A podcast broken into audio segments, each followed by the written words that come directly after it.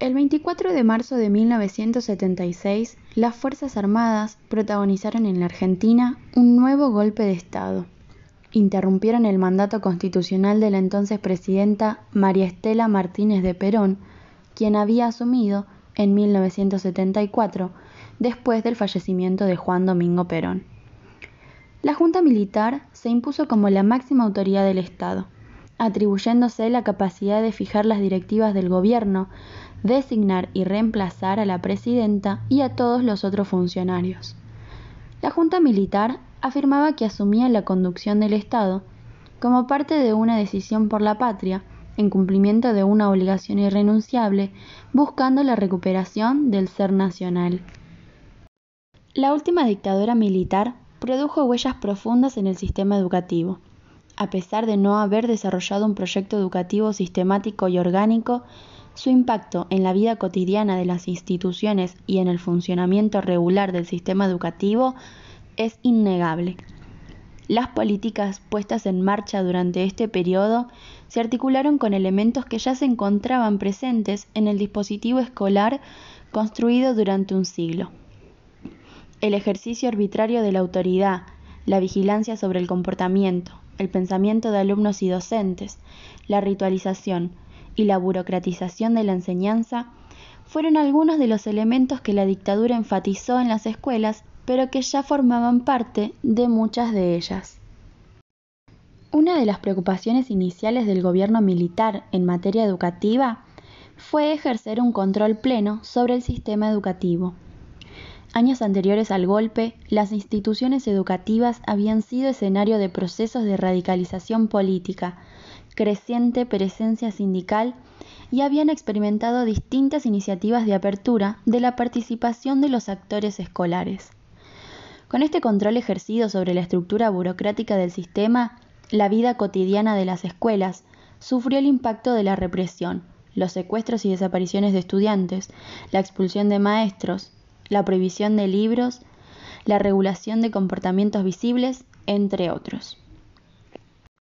El 26 de junio de 1980, en Sarandí, el coronel Agustín Valladares organizó una quema masiva de libros, donde se quemaron un millón y medio de libros del Centro Editor de América Latina.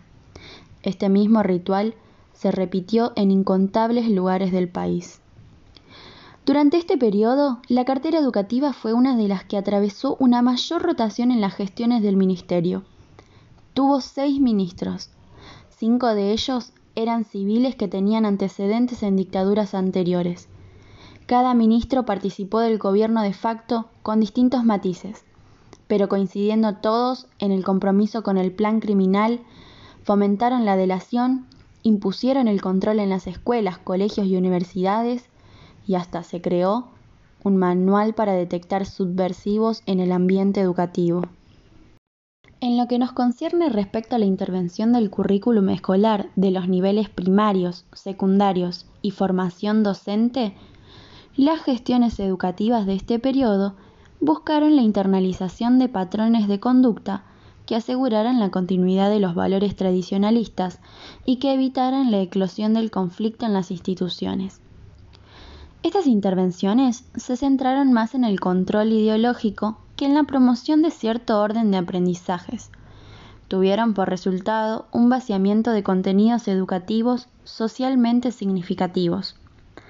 Evitaban la participación de los actores educativos en la definición del currículum. Los maestros y profesores no debían intervenir en la enunciación de objetivos y contenidos, sino dedicarse exclusivamente a la formulación de actividades de enseñanza, su ejecución y evaluación. Además, el concepto de democracia dejó de ser mencionado en los distintos documentos curriculares. La formación del ciudadano se definía en términos de obediencia y subordinación, eliminándose toda referencia a las nociones de participación y compromiso. Este podcast ha sido realizado en el marco de un trabajo para la materia Análisis del mundo contemporáneo dentro de la carrera del profesorado de educación inicial. Para finalizar, les dejo un fragmento del relato de una docente en formación de esa época y de la canción de cuna para gobernante de María Elena Walsh. La vida cotidiana en la escuela cambió muchísimo con la dictadura.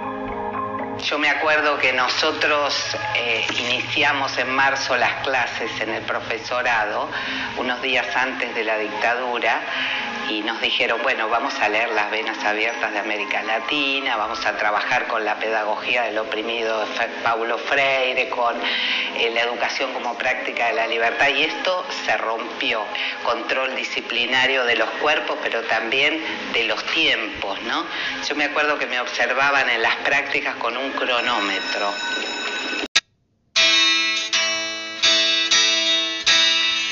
Duerme tranquilamente que viene un sable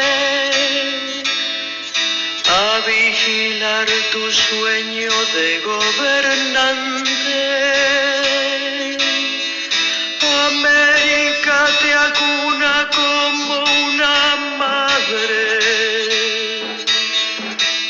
un brazo de rabia y otro de sangre duerme con aspavientos, duerme y no mandes, que ya te están velando los estudiantes.